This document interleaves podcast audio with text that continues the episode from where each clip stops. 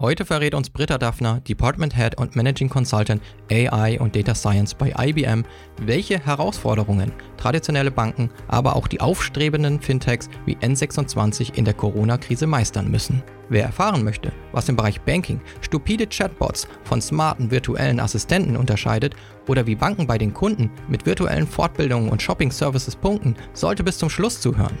Übrigens ist Britta auch Speakerin auf dem Digital Marketing Kickoff am 27. Mai und spricht dort über Hyperpersonalisierung. Der Digital Marketing Kickoff ist eine halbtägige virtuelle Konferenz, auf der ausschließlich Expertinnen der Digitalwirtschaft ihr Wissen teilen. Zum Beispiel auch von Facebook, HRS oder Konversionskraft. Gebt jetzt digitalmarketingkickoff.org ein und sichert euch kostenlos eure Live-Teilnahme. Mein Name ist Ben Hamanus. Ich moderiere den Digital Marketing Kickoff und führe euch heute durch die siebte Folge von HubSpots The Digital Helpdesk.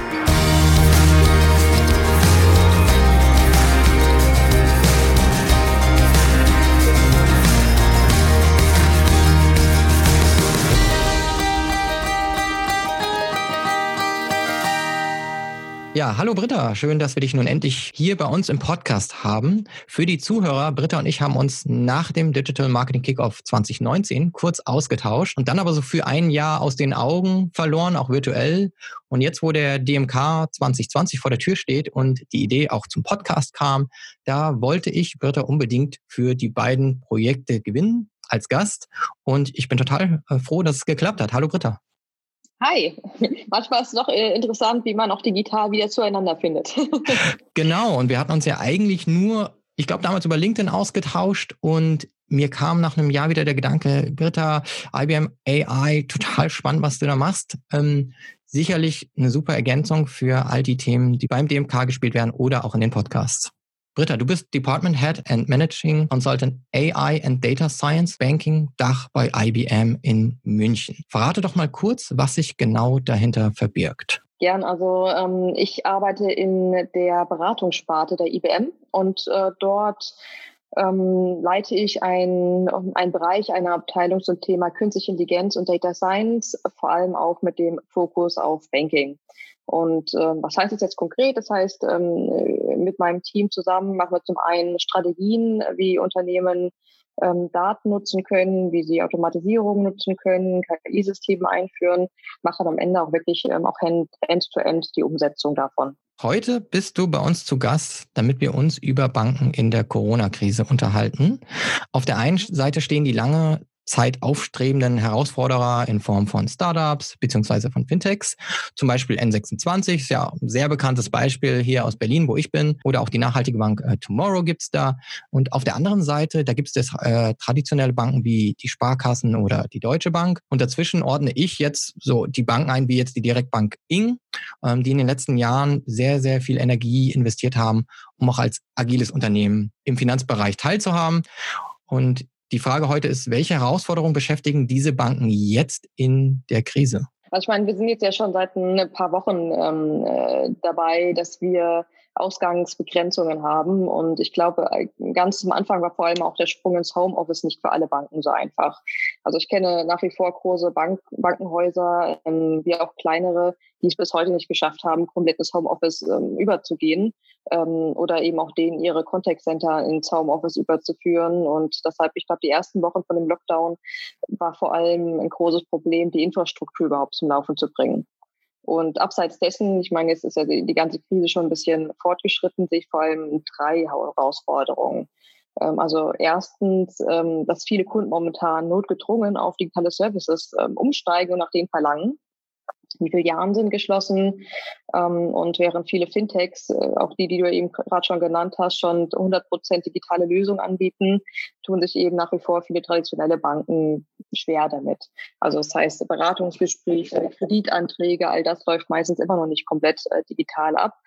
Ähm, und äh, vor allem, ja, ich sag mal in normalen Zeiten tun sich viele Kunden mit dem Übergang zu Digitaltechnik schwer. Aber gerade im gegenwärtigen Umfeld nimmt eben die Adaption zu digitalen Tools rapide zu und damit eben auch die Erwartungshaltung der Kunden, ähm, solche Dinge eben nutzen zu wollen. Und ähm, das beschleunigt einfach diesen kompletten Digitalisierungsprozess bei vielen Banken, ähm, die nun ihre digitalen Services und auch Produktangebote verbessern oder überhaupt aufbauen müssen. Ja, das als, als Punkt eins.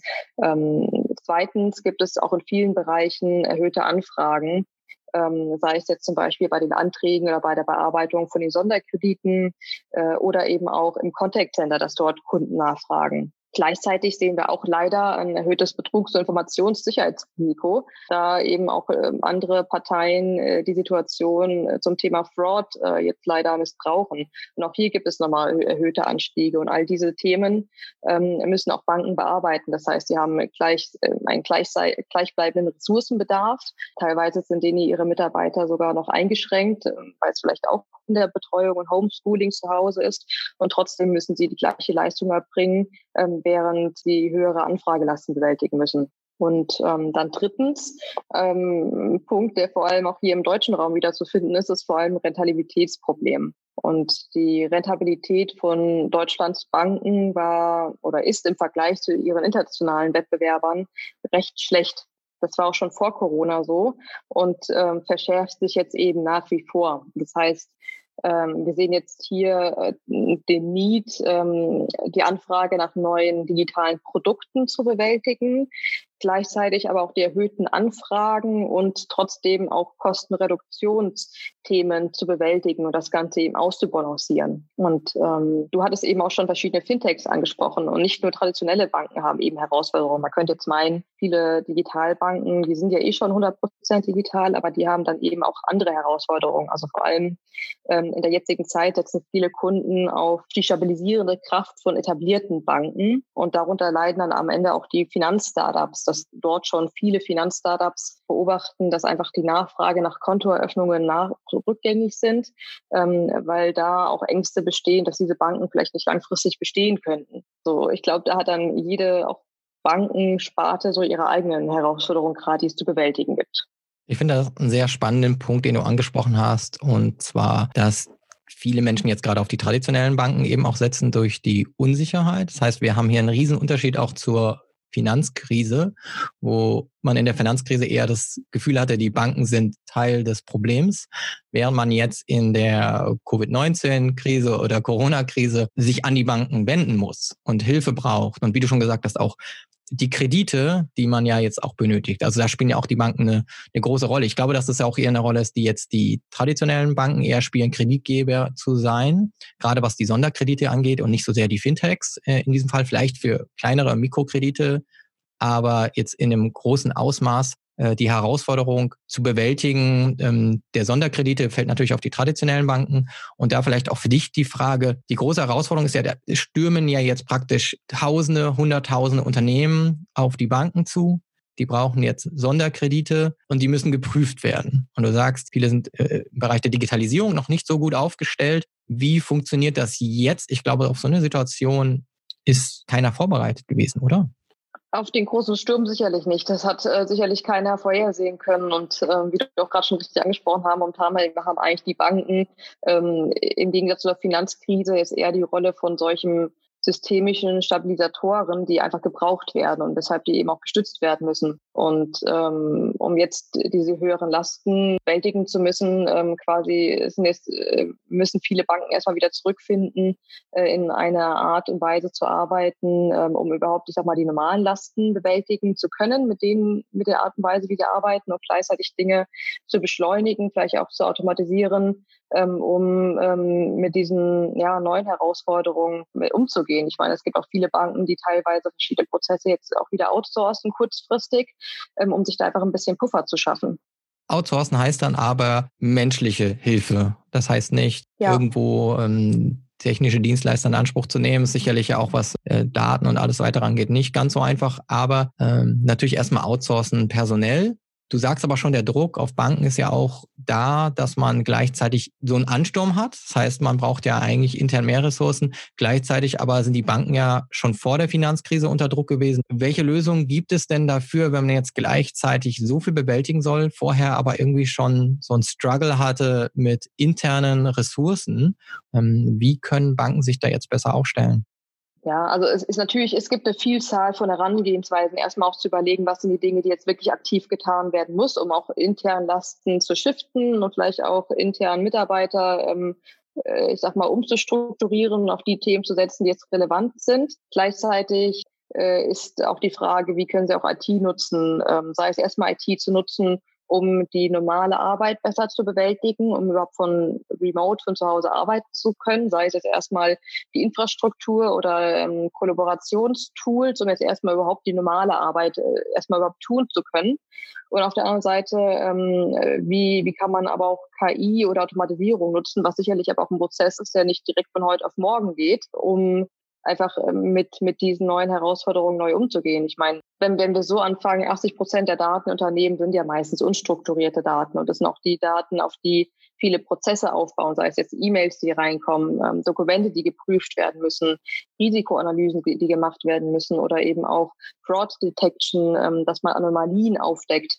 Ähm, und das sind all solche Fälle, die man sehr schön heute schon auch mit künstlicher Intelligenz bearbeiten kann ähm, in dem diese unstrukturierten Daten äh, oder auch Ad-Hoc-Informationen, die reinkommen, verarbeitet werden können und damit dann ganze Prozesse ähm, end-to-end -end automatisiert werden können oder eben auch Teilprozesse automatisiert werden können. Auf der anderen Seite, was ein bisschen schneller funktioniert, sind auch solche Systeme für Self-Service-Bereiche einzusetzen. Viele Banken nutzen jetzt auch schon virtuelle Assistenten, um die Contact Center zum Beispiel zu entlasten, indem viele einkommende Fragen auch zu dem Kreditantragsprozess, ähm, zu Corona allgemein quasi durch einen virtuellen Assistenten abzuarbeiten, damit die Lasten im Contact Center einfach mal weniger werden oder eben um über solche Assistenten noch mehr Informationen schon mal vorformuliert abfragen zu können, damit die nachlagerte Bearbeitung schneller funktioniert.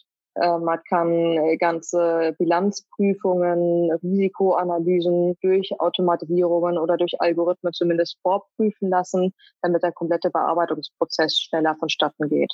Wenn du sagst virtuelle Assistenten, dann meinst du Chatbots? Genau, genau. Also ich muss tatsächlich sagen, ich nutze den Begriff äh, Chatbot nicht sehr gerne, weil in der Vergangenheit oder auch in den ersten Entwicklungen hatte man sehr stupide Chatbots gesehen, die wirklich nicht gut funktioniert haben und die man nur für einfache FAQs nutzen kann. Und inzwischen haben sich diese komplett die Systeme schon ziemlich gut weiterentwickelt, sodass man auch sehr schnell sehr komplexe Systeme aufbauen kann, die auch bei Banken bis ins Backend-System reichen. Sei es jetzt zum Beispiel unabhängig jetzt von Corona hatten wir schon vor einer ganzen Weile mit der Orange Bank in Frankreich auch einen virtuellen Assistenten gebaut, der eigentlich der primäre Einstiegskanal für Kunden ist, um mit der Bank überhaupt zu agieren. Und über diese Systeme lassen sich dann auch Kontoabfragen machen, ähm, Karten sperren ähm, und wirklich Dinge bearbeiten, die dann Auswirkungen bis ins Backend-System haben. Also ähm, und das ist für mich äh, nur eine Spur intelligenter als nur stupide FAQ-Chatbots. Da war der, ich sage jetzt auch virtuelle Assistent auf der Webseite. Das heißt, der war Teil des Marketings, Teil des Kundensupports oder wie würdest du den, den einstufen? Beides?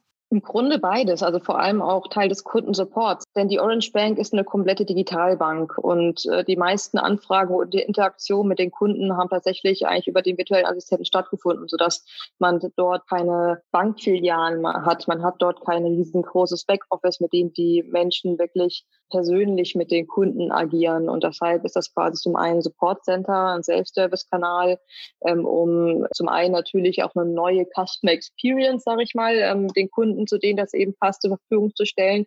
Also zum einen anderen eben auch die Kosten ähm, in der operativen Seite für so eine Bank äh, möglichst gering zu halten, die komplett digital agiert.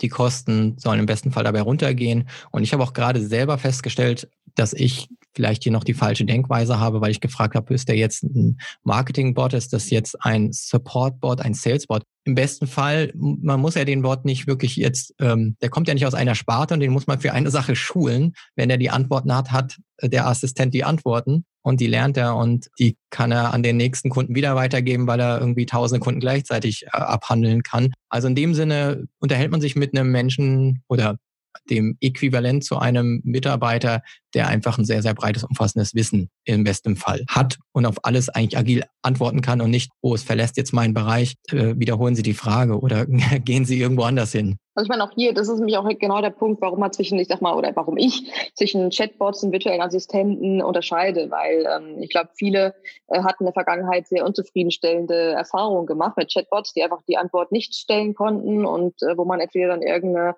ganz unpassende Antwort bekommen hatte oder immer nur die Rückmeldung, das kann ich leider nicht beantworten. Und die Kunst von solchen Systemen ist am Ende eben auch, ähm, dass man ähm, irgendwo diesen Loop schließt, auch wenn das System vielleicht zu dieser einen spezifischen Frage keine Antwort hat. Sei es zum Beispiel ähm, weiterführende Informationen dann zu verlinken, die zumindest mit dem Themengebiet zu tun haben. Sei es die Person dann doch zu einem menschlichen Agenten weiterzuruten, der genau dieses Problem beheben kann. Also dass das einfach dieser Loop oder der Kunde, der in dem Fall bedient wird, auch durch solchen Agenten, Agenten nicht alleine gelassen wird. Jetzt sind wir in das Thema Customer Experience schon tief reingegangen. Es gibt ja Banken, die, wie du schon sagst, ähm, besser und schlechter aufgestellt sind. In Deutschland war es jetzt so, wir haben erlebt, dass wir vor der Corona-Krise schon mit den Banken in Deutschland eher schwierige Situationen oder Ausgangssituationen hatten. Wie ist denn die Situation global? Hast du da einen Blick drauf? Gibt es gute Beispiele für Banken in anderen Ländern, die das vielleicht schon sehr gut lösen mit der Customer Experience in Zeiten von Corona? Ähm, worauf momentan in, in vielen Industrien geguckt wird, ist natürlich China, weil China in diesem ähm, Loop oder in dieser Entwicklung von der Pandemie uns natürlich ein paar Wochen voraus ist und die jetzt ja teilweise auch schon zu diesem neuen Normal oder Ansätze von einer neuen äh, Normalität zurückgekehrt sind. Und äh, wenn man da Ableitungen trifft, kann man verschiedene Dinge sehen, die wir zum Teil auch hier jetzt schon in Deutschland sehen können. Also sei es zum einen, dass dort die ganzen Zweigstellen ähm, bestimmte Hygiene- und Reinigungsprotokollen unterliegen, dass teilweise sogar auch Banknoten dort regelmäßig desinfiziert werden, ähm, um eben auch die, das, das Risiko von einer Übertragung ähm, des Virus über das Bargeld auch zu verbringern. Abgesehen davon gab es auch in Korea Banken, die sehr zügig auch ihre Callcenter-Mitarbeiter ins Homeoffice verlegt haben. Und das ist meistens von der Infrastruktur gar nicht so trivial. Also in dem Fall waren es, glaube ich, 450 Mitarbeiter und von denen ähm, hat die Bank das dann so umgesetzt, dass 150 davon ins Homeoffice gegangen sind und ähm, dass diese 150 im Homeoffice die Anfragen bearbeiten, die man ohne einen direkten Zugang zu den Kundeninformationen bearbeiten kann und alle anderen dann automatisch zu denen im Office weitergeroutet werden, die dann einfach die Möglichkeit haben, den Platz, der im Office ist, dann besser zu nutzen durch Trennwände und Co. Aber das sind Dinge, die wir auch hier schon auch in Deutschland äh, sehen, dass man auch diese ganzen Callcenter inzwischen dann remote äh, aufstellen kann. Was ich ganz spannend finde, ähm, weil am Ende ist ja immer die Frage vor so einer Krise, wie kann man es vielleicht auch als Chance nutzen und wie ändern sich eben auch konkret die Kundenanfragen abseits ähm, dessen, dass, dass ich sag mal im Anführungszeichen nur die Leute jetzt auch ihre Transaktionen digital ablegen wollen. Und da gibt es ganz spannende Fälle, ähm, dass zum einen viele asiatische Banken natürlich auch die digitale Kanäle weiter ausgebaut haben, also sei es jetzt auch in den Bereichen Core-Banking-Prozessen wie ähm, ein elektronisches Know Your Customer, so ein Kunden-Onboarding oder digitale Unterschriften prüfen oder ähm, Online-Dokumenteneinreichungen und solche Dinge, ähm, dass die eben auch von Remote oder automatisiert stattfinden können. Aber viele ähm, Institutionen haben eben auch angeboten, dass sie ihre normalen Aktivitäten angereichert haben mit weiteren Online-Dienstleistungen. Zum Beispiel ähm, gibt es Initiativen von Banken, die parallel zu ihrer Banking-App weitere Home-Services anbieten, äh, dass man über diese Banken-App teilweise auch Einkäufe bestellen kann. Das äh, die DBS in Singapur zum Beispiel hat äh, weitere finanzielle Unterstützung, kostenlose Versicherungsschutzaktivitäten, äh, Aufschub von den Zahlungen von Darlehen und Krediten, was man auch alles darüber abwickeln konnte. Und äh, was ganz spannend ist, also es gibt auch äh, über, von der DBS oder Krankenhauszusatzversicherung, die jetzt quasi im Rahmen von Covid-19 angeboten wurde und die teilweise sogar über 52.000 Anmeldungen pro Tag verzeichnet hatte. Und das ist jetzt auch so ein Business, das so ein bisschen auch in eine andere Richtung geht, abseits vom Kernbankenprozess, dass dort viele Banken auch geschaut haben, was kann man den Kunden jetzt anbieten, was bisschen aus den normalen Bankaktivitäten hinausgeht. Auch wurden viele Online-Weiterbildungen angeboten, ähm, äh, wo teilweise fast eine halbe Million Kunden Online-Vorlesungen über Investmentfonds oder Finanzgesetze und Steuern angesehen haben, um quasi auch hier weitere Dienstleistungen anzubieten, äh, die man von zu Hause auch erledigen kann. Und das finde ich ganz äh, spannend, auch zu gucken, wie kann man quasi auch als Bank einem Kunden in der jetzigen Situation auch äh, persönlich zur Seite stehen, ähm, abseits von den Kerngeschäften, aber trotzdem quasi auch als Support oder Unterstützung in solchen schwierigen Zeiten auch zur Verfügung zu stehen. Und ich glaube, auch solche kleinen Maßnahmen helfen nicht nur auch dem Image, wo wir auch wieder beim Marketing sind, sondern auch eben solche, äh, solche Kunden langfristig auch an einen zu binden. Das, was du gerade gesagt hast, klingt für mich nach sehr, sehr vielen Growth Hacks, wenn man so sagen darf. Ja, man kann das Produkt verändern, man kann sehr viele neue Nutzer und Kunden jetzt gerade in den Zeiten gewinnen. Du hast gerade gesagt, Tausende von Kunden schauen sich die neuen Leistungen an oder nehmen die neuen Leistungen in Anspruch oder kann man erstmal zumindest in seine App auch reinziehen.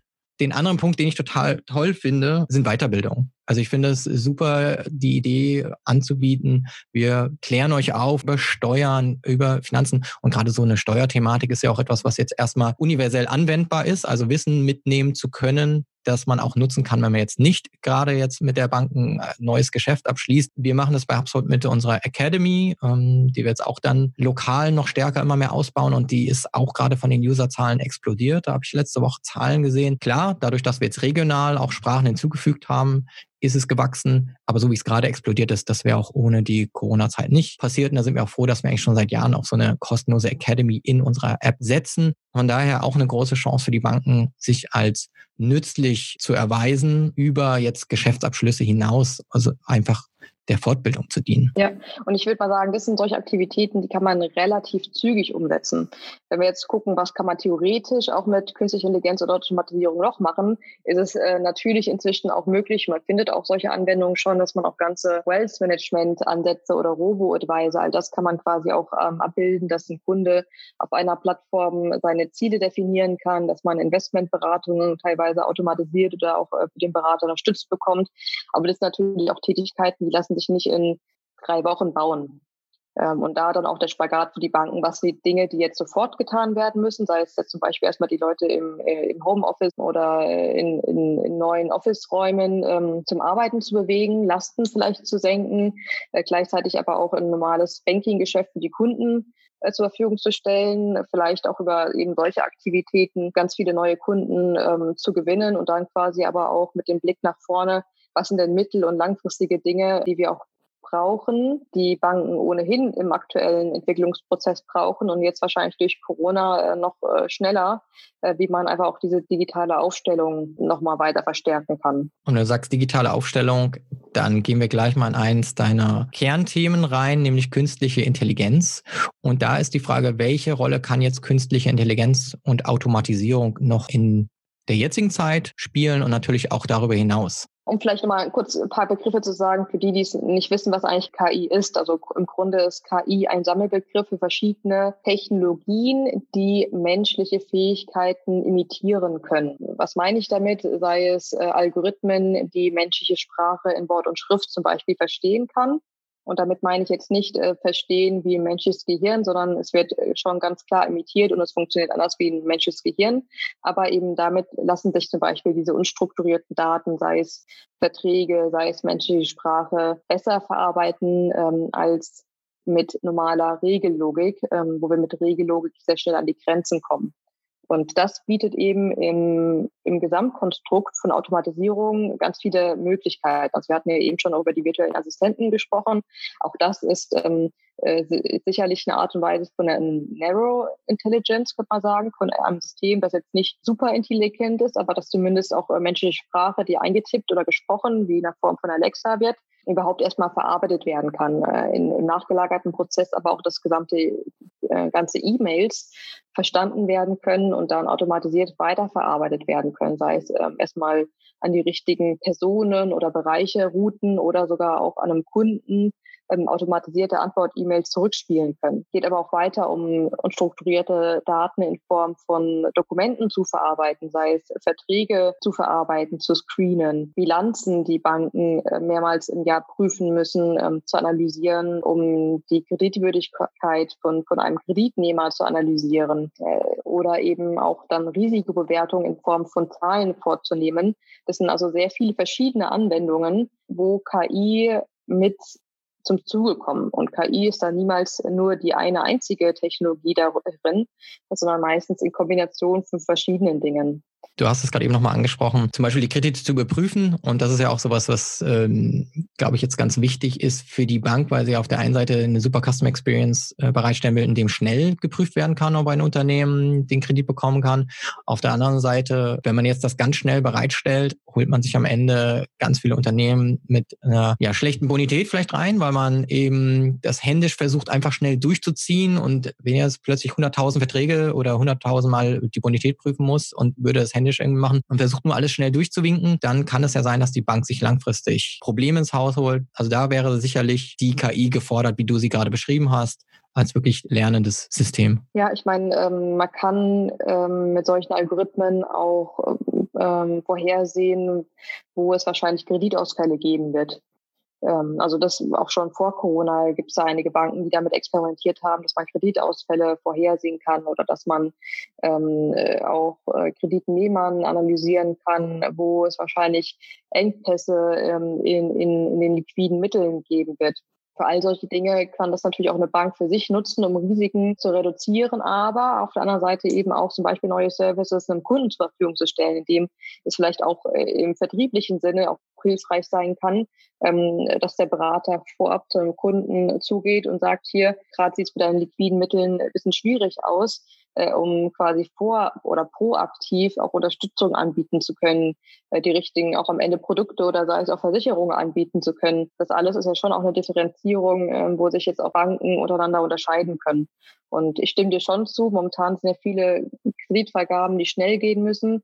Ähm, natürlich ist, ist es noch spannend zu sehen, wie sich das Ganze über die nächsten Monate oder auch Jahre entwickelt, was da am Ende auch dann auf, auf Banken teilweise zurückfällt, auch wenn dann mal Kredite zum Beispiel nicht getilgt werden können. Hast du noch irgendwelche besonderen Beispiele für Automatisierung, die dir aufgefallen sind oder die jetzt gerade im Zusammenhang mit KI eine interessante Rolle spielen? Mm, also ich sehe auch viel im Bereich Backoffice-Automatisierung. Also wirklich zum Beispiel Bilanzanalyse. Das ist, glaube ich, für viele, die jetzt im, im Banking-Umfeld nicht zugange sind, schwer vorstellbar. Aber wenn ein Unternehmer quasi einen Kredit anfragt, müssen äh, auch die Bilanzen überprüft werden, um einem, am Ende ja die, die finanzielle Aufstellung von, von einem Kreditnehmer überprüfen zu können. Und das sind Dinge, die momentan noch sehr händisch geschehen und teilweise je nach Umfang von so einer Bilanz auch sehr lange gehen kann kann. Und das war bis dato immer so schwierig zu automatisieren.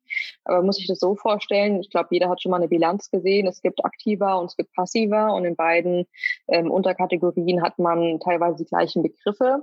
Die Bilanz an sich äh, vom Layout. Es gibt keine Vorschriften, dass diese einheitlich sein müssen. Wenn man sich Bilanzen mit großen DAX-Unternehmen anschaut, sind die meisten sogar layout-technisch doch sehr hübsch auf bereitet. Und das macht es einfach sehr schwer, nur mit Regellogik. Das heißt, dass man dem System sagt, nimm, nimm das Wort, den Begriff oder genau dieses Element und pack das dorthin. Das funktioniert so nicht so gut. Und was eine Bank machen muss, ist eigentlich alle Positionen durchzugehen und nach einem internen Verrechnungsschema verschiedene Bilanzkennziffern zu verrechnen, um dann daraus eine Risikobewertung machen zu können.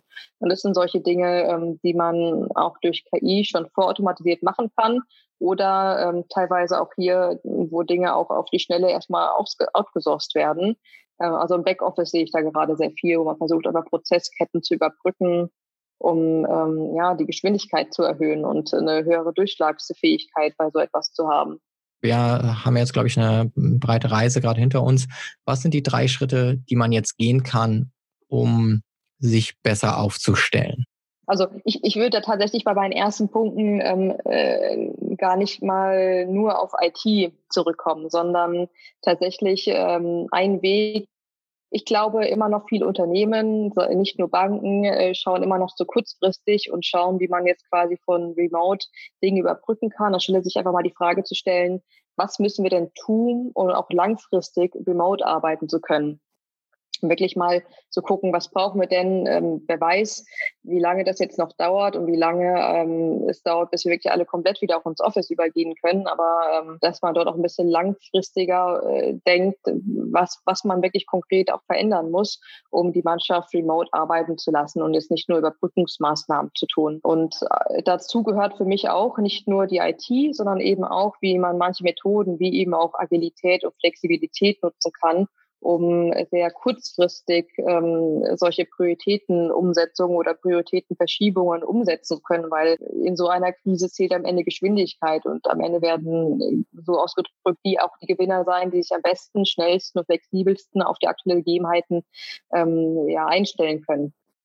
Und das bringt mich eigentlich auch schon zu meinem nächsten Punkt, ähm, auch äh, da reinzugucken, wie sich vielleicht auch ein eigenes Geschäftsmodell verändert.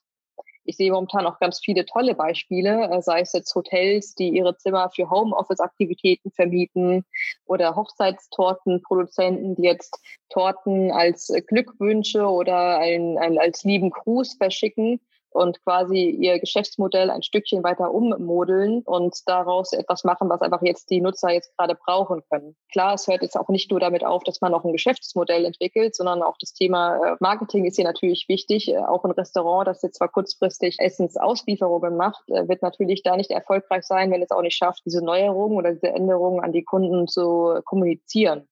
Da zahlt es natürlich aus, wenn dann zum Beispiel jetzt hier Restaurants auch vorher schon auf Social Media aktiv waren oder irgendwelche E-Mail-Listen haben, weil es dann natürlich am Ende auch darum geht, neue Angebote oder ein neues Geschäftsmodell irgendwie auch an die Endkunden kommunizieren zu können, ähm, damit es überhaupt jemand in Anspruch nehmen kann. Und dann quasi als dritten Punkt äh, wirklich dann auch zu gucken, wie kann man denn jetzt digitalisieren? Wie können die Prozesse digitalisiert werden? Wie kann man auch komplett neue digitale äh, Produktangebote ähm, schaffen? Zum einen auf der kurzfristigen Seite, wie wir es ja auch vorhin schon auch mit ein paar Banken aus China quasi angesprochen haben. Was sind Dinge, die man schnell äh, umsetzen kann, ohne jetzt äh, sechs Monate lang entwickeln zu müssen? aber auch gleichzeitig parallel im Auge zu haben, was sind die Dinge, die wir auch in sechs bis zwölf Monaten im Petto haben müssen, um uns auch auf ähm, eine neue digitale Umwelt einstellen zu können und äh, vielleicht komplett neue Services auch anbieten zu können, die auch ähm, nach der Pandemie gefragt sind, ähm, um nicht immer als Nachzügler auch dazustehen, sondern auch proaktiv die Dinge voranzutreiben.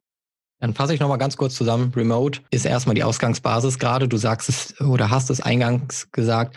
Viele Banken sind ja immer noch dabei, äh, umzuziehen und haben es immer noch nicht so richtig geschafft, alles äh, ins Remote-Leben zu bringen. Zweitens, agil zu sein, neue Geschäftsmodelle zu entwickeln.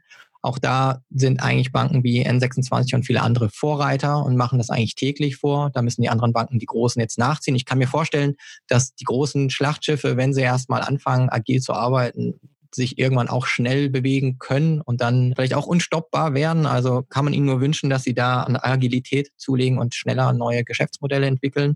Und das ist eben Teil dieser ganzen Digitalisierung, die jetzt hyperbeschleunigt wird. Vielleicht muss man auch nicht ähm, jetzt gleich nur Rocket Science irgendwie betreiben.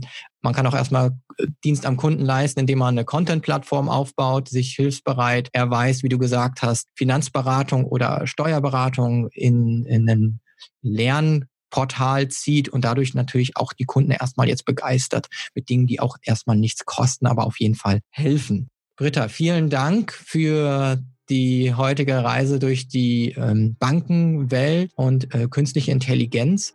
Wenn man mehr erfahren möchte, hast du da noch einen Tipp, wo man ein bisschen mehr über dich lesen kann, wo man vielleicht noch ein bisschen mehr bei euch bei IBM erfahren kann und sich fortbilden kann? Also ich persönlich, ich habe eine Webseite, brittadafta.com, äh, quasi, äh, wo man ein paar Grundinformationen zu mir findet. Ich bin recht äh, aktiv auf LinkedIn, ähm, darüber, wo wir auch unseren Kontakt wieder zueinander gefunden haben. Also da versuche ich auch immer mal wieder neue ähm, Inhalte auch über KI und Digitalisierung auch zu posten. Ansonsten gibt es von IBM-seitig auch einen Dach oder auch einen weltweiten Blog, wo man Artikel zu verschiedenen Technologien finden kann, ähm, um sich, um die Zeit vielleicht auch zu nutzen, um sich damit ein bisschen zu beschäftigen und zumindest zu verstehen, für was welche Technologien nützlich sein können und sich da auch digital zu halten selbst. Sehr schöner Abschluss. Vielen Dank, Britta, und ich wünsche noch einen schönen Tag. Dankeschön, gleichfalls. Ciao, ciao.